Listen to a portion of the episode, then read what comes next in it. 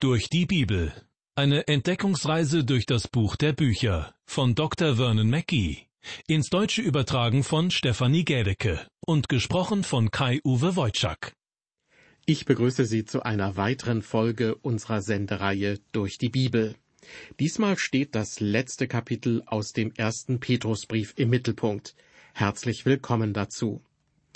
In den vorausgegangenen Sendungen war bereits viel vom Leiden die Rede dass es für Christen im Grunde normal ist, wenn sie im Laufe ihres Lebens immer wieder Leid ertragen müssen. Petrus wird diese Tatsache nun gleich mit dem zweiten Kommen Christi in einen Zusammenhang stellen. Denn das geistliche Leben eines jeden Christen beginnt mit dem Leiden des Herrn Jesus Christus am Kreuz, wo er die Strafe für unsere Sünden ertrug. Das geschah, nachdem er zum ersten Mal auf diese Erde kam. Die Wiederkunft Christi, also sein zweites Kommen, steht dagegen noch aus. Also leben wir heute in der Zeit dazwischen und müssen uns damit abfinden, dass Gott das Leiden benutzt, um uns reifer und stärker zu machen. Das fünfte Kapitel lässt sich thematisch in zwei Teile gliedern. Die Verse eins bis vier lehren, dass das Leiden für einen Christen zum Dienst und zur Hoffnung führt. Die Verse fünf bis vierzehn wiederum lehren, dass das Leiden zur Demut und zur Geduld führt. Das Leiden Christi hat in der Vergangenheit stattgefunden, das Leiden der Christen in der Gegenwart, und unsere Hoffnung als Christen ist auf das zweite Kommen Christi in der Zukunft ausgerichtet. Oft wird uns ja gesagt, dass man einen Plan für das eigene Leben haben muss. Deshalb frage ich Sie, ist das zweite Kommen Christi, also der Moment, in dem er uns aus dieser Welt entrückt und dann wieder mit uns zurückkehrt, um auf dieser Erde zu herrschen, ist dieses Ereignis ein Teil Ihres Lebensplanes?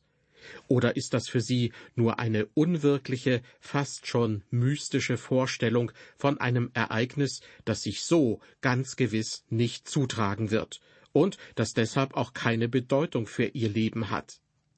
Liebe Hörer, das zweite Kommen Christi ist nicht nur eine Lehre, sondern es soll ein Teil unseres Lebens sein. Nichts wird uns in Not und Leid so viel Halt geben wie die Rettungsboje des zweiten Kommens Christi. Immer wieder rufe ich mir ins Gedächtnis, eines Tages werde ich ihn sehen und vor sein Angesicht treten. Was für ein Segen das sein wird. Wenn wir uns nun wieder dem ersten Petrusbrief zuwenden, dann stellen wir fest, dass Petrus unser gegenwärtiges Leiden mit der Wiederkunft Christi in einen Zusammenhang stellt. In Kapitel 5, Vers 1 schreibt er, Die Ältesten unter euch ermahne ich, der Mitälteste und Zeuge der Leiden Christi, der ich auch teilhabe an der Herrlichkeit, die offenbart werden soll. Zunächst verteidigt Petrus hier indirekt seine eigene Position. Er bezeichnet sich an dieser Stelle allerdings nicht einmal als Apostel, sondern er spricht von der Tatsache, dass er ein Ältester ist, genauer ein Mitältester. Das bedeutet, dass es auch noch andere Älteste gab und er sich mit ihnen auf eine Stufe stellt. Das griechische Wort an dieser Stelle, von dem im Deutschen der Begriff Presbyter abgeleitet wird, bezeichnet eine ältere Person oder einen Ältesten. Das griechische Wort, das mit Bischof übersetzt wird, lautet dagegen Episkopos und beschreibt das Amt der betreffenden Person, nicht das Wesen dieser Person. Es geht vielmehr um das geistliche Amt des Schafehütens. Das gleiche Wort wird auch für Hirte verwendet. Halten wir fest, Simon Petrus behauptet an dieser Stelle lediglich, ein Mitältester zu sein. Ja, er beanspruchte nie eine höhere Stellung als seine Brüder zu haben. Aber als Mitältester ermahnte er sie. Petrus sagt in Vers 1 außerdem von sich selbst, er sei ein Zeuge der Leiden Christi. Petrus war, im Vergleich zu anderen Christen, die zu einer späteren Zeit gelebt haben, in einer einzigartigen Position, weil er eine Zeit lang als Jünger mit Christus gelebt und sein Leiden miterlebt hat. Weiter schreibt Petrus, der ich auch teilhabe an der Herrlichkeit, die offenbart werden soll. Petrus hatte die Herrlichkeit in der Vergangenheit tatsächlich gesehen. In seinem zweiten Brief schreibt Petrus, dass dies so ist, als würde man auf dem Berg der Verklärung Platz nehmen. Petrus hatte Jesus auf dem Berg Golgatha sterben sehen und er hatte seine Verklärung auf einem Berg miterlebt. Dieser Berg befand sich wahrscheinlich im Norden, und ich habe immer das Gefühl gehabt, dass der Berg Hermon dieser Ort gewesen sein könnte, wobei der genaue geografische Ort eigentlich unwichtig ist. Was dort passierte, ist wichtig, und Petrus sagt, dass er ein Zeuge dafür war.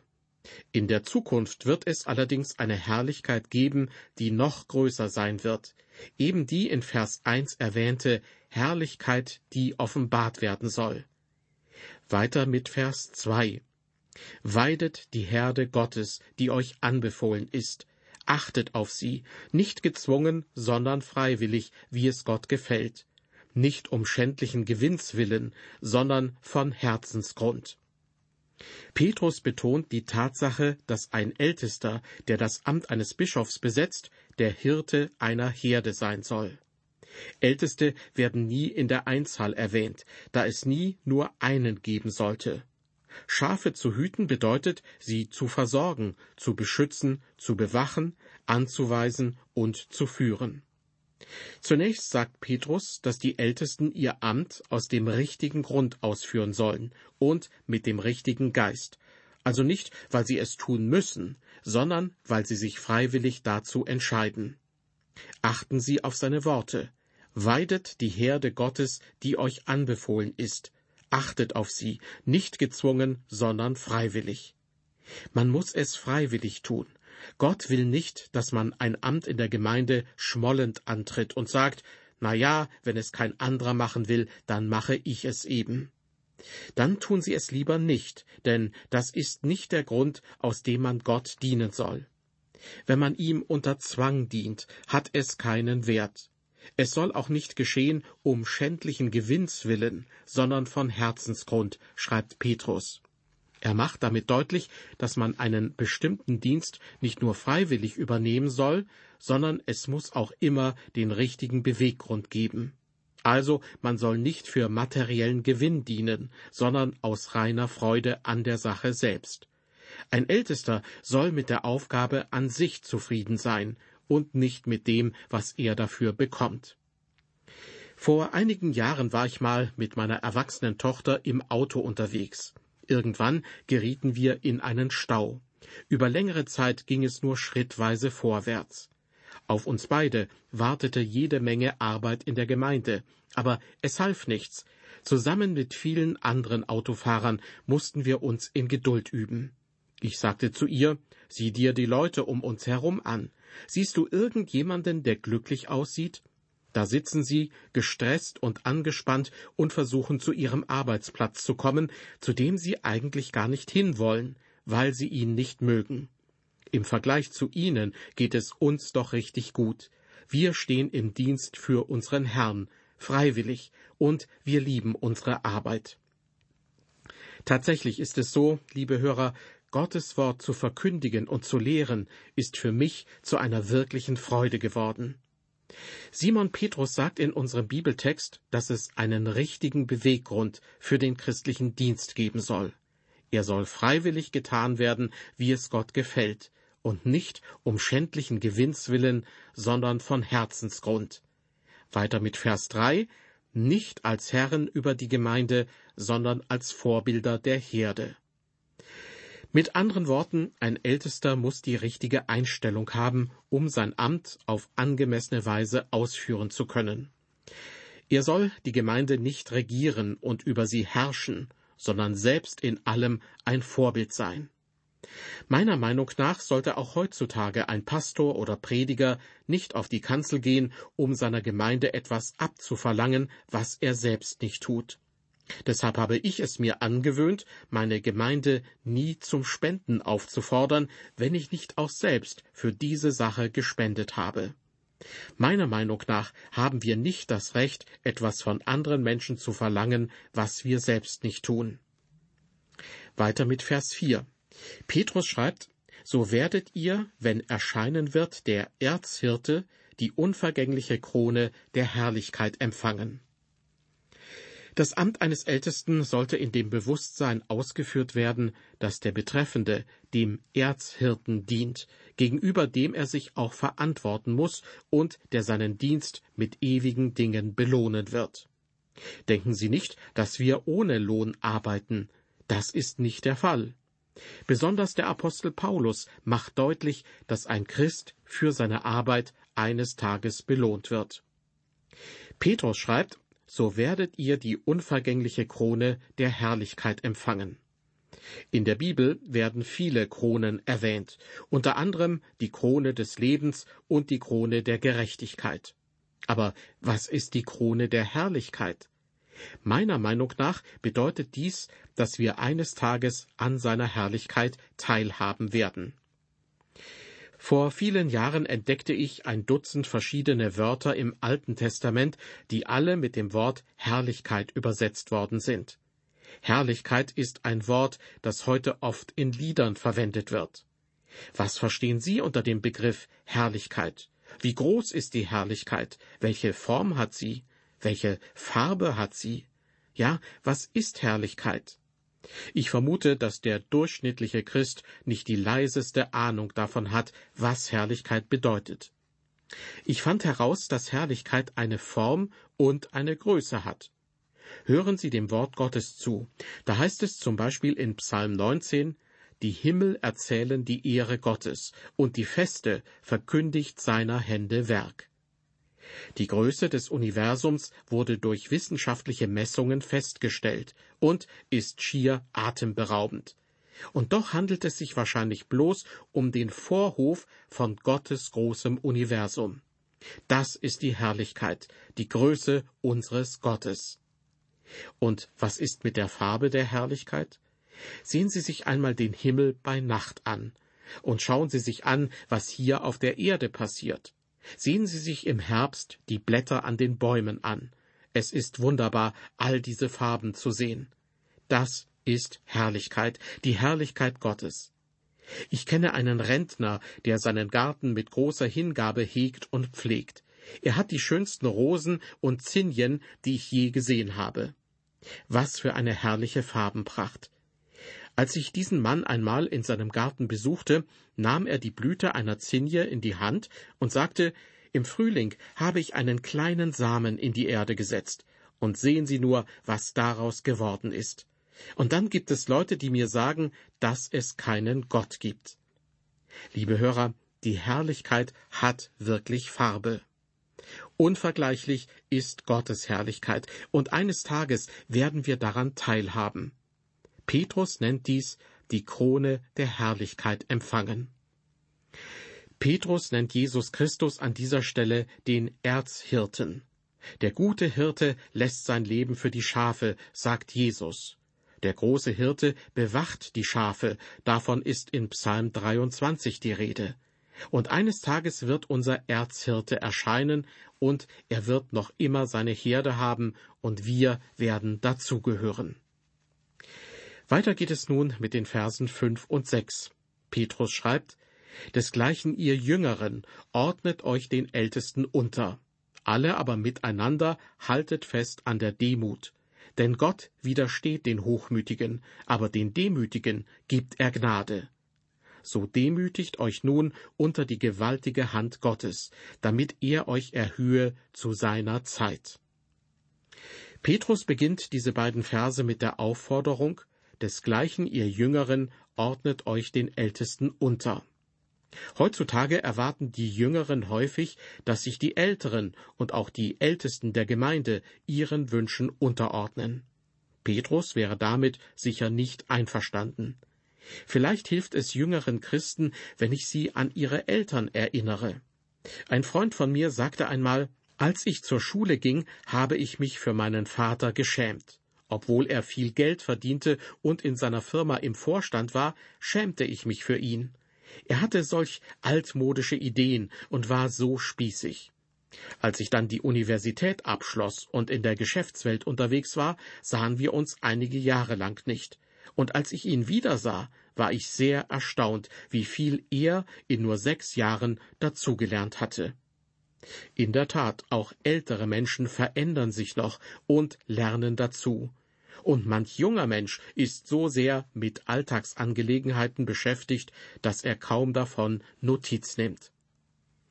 Zurück zu Petrus. Er schreibt in Vers 5, alle aber miteinander haltet fest an der Demut.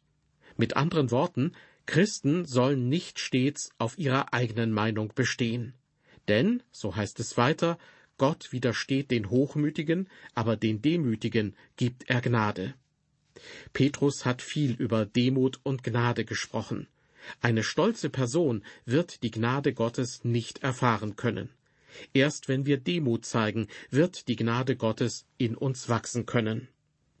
Weiter schreibt Petrus in Vers 6, So demütigt euch nun unter die gewaltige Hand Gottes, damit er euch erhöhe zu seiner Zeit. Gerade im Hinblick auf die Wiederkunft Christi sollte Demut die Haltung aller Gotteskinder sein. Christus ist derjenige, der bei seinem Kommen Gerechtigkeit schaffen und alles richten wird. Wir selbst können diese Welt nicht verbessern, obwohl wir vielleicht denken, dass wir es tun können. Weiter mit Vers 7. Alle eure Sorge werft auf ihn, denn er sorgt für euch. Mit anderen Worten, alle eure Sorge werft auf Jesus Christus, denn er kümmert sich um euch. Petrus spricht hier von unseren Sorgen und Ängsten. Der Herr Jesus sagte einmal, Kommt her zu mir alle, die ihr mühselig und beladen seid, ich will euch erquicken. Liebe Hörer, bringen Sie Ihre Sündenlast zu ihm, und er wird Sie retten. Und dann kommen Sie später wieder zu ihm mit Ihren Sorgen und Ängsten, und er wird Ihnen helfen, damit fertig zu werden. Werfen Sie alle Sorgen auf ihn. Der Apostel Paulus schrieb an die Christen in Philippi, Sorgt euch um nichts, sondern betet um alles. Das heißt, bringen Sie alles im Gebet zum Herrn und lassen Sie es dort. Nehmen Sie es nicht noch einmal zur Hand. Ich lese Vers 8. Seid nüchtern und wacht, denn euer Widersacher, der Teufel, geht umher wie ein brüllender Löwe und sucht, wen er verschlinge. Das griechische Wort, das hier mit nüchtern wiedergegeben wird, stammt von einem anderen Wort ab als das, das in Kapitel 4, Vers 7 verwendet wurde. Hier heißt es so viel wie wachsam sein. Seid nüchtern und wacht, denn euer Widersacher der Teufel geht umher wie ein brüllender Löwe und sucht, wen er verschlinge. Anders ausgedrückt, wir sollen Satan widerstehen. Und ich sage Ihnen, der Teufel ist heute in der Welt überall am Werk. Vers 9. Dem widersteht, fest im Glauben, und wisst, dass eben dieselben Leiden über eure Brüder in der Welt gehen. Petrus beginnt diesen Vers mit der Aufforderung, dem widersteht, fest im Glauben. Hier wird das Bild einer Armee beschrieben, die gegen einen Feind marschiert. Auf jeden Fall sollten wir anderen Christen beistehen, denn meiner Meinung nach kann man dem Teufel nicht selbst widerstehen. Man braucht nicht nur die Waffenrüstung Gottes, sondern auch andere Christen, um sich gegenseitig beizustehen. Aus diesem Grund lasse ich es meine Glaubensgeschwister wissen, wenn ich ihre Hilfe brauche. Ich möchte, dass sie mir im Gebet beistehen, denn wir brauchen das. Und ihnen selbst geht es ja nicht anders. Deshalb schreibt Petrus, dass eben dieselben Leiden über eure Brüder in der Welt gehen. Ich komme zu Vers 10.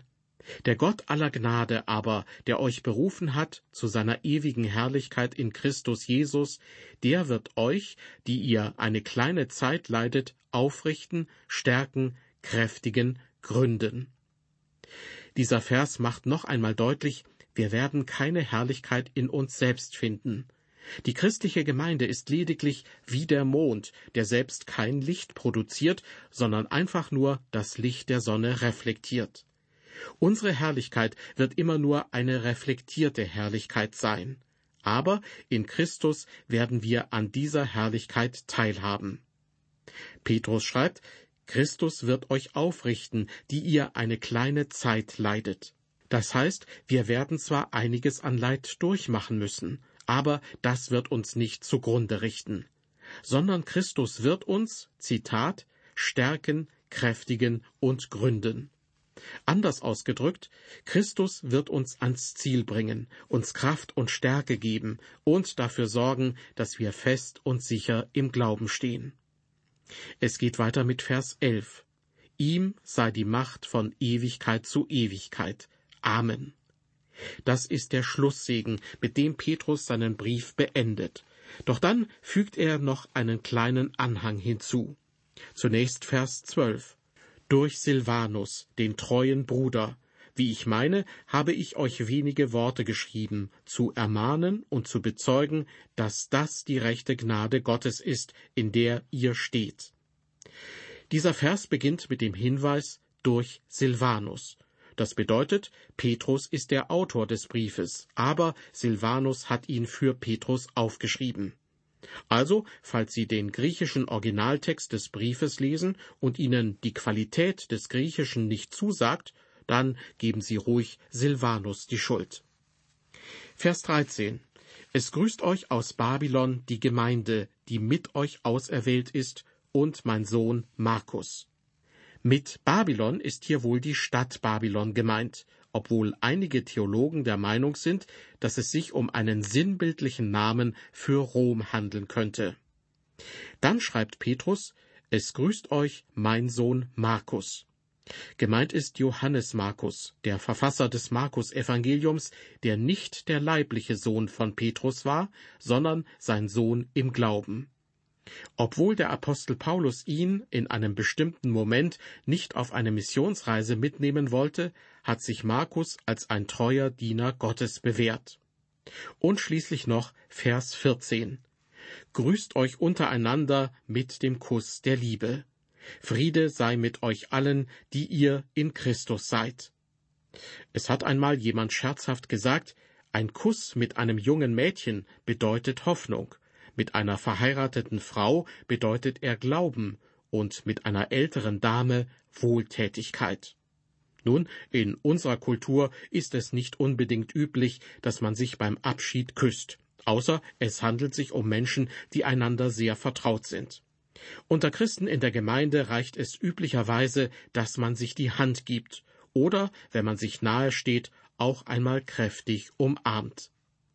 Zu guter Letzt schreibt Petrus, Friede sei mit euch allen, die ihr in Christus seid.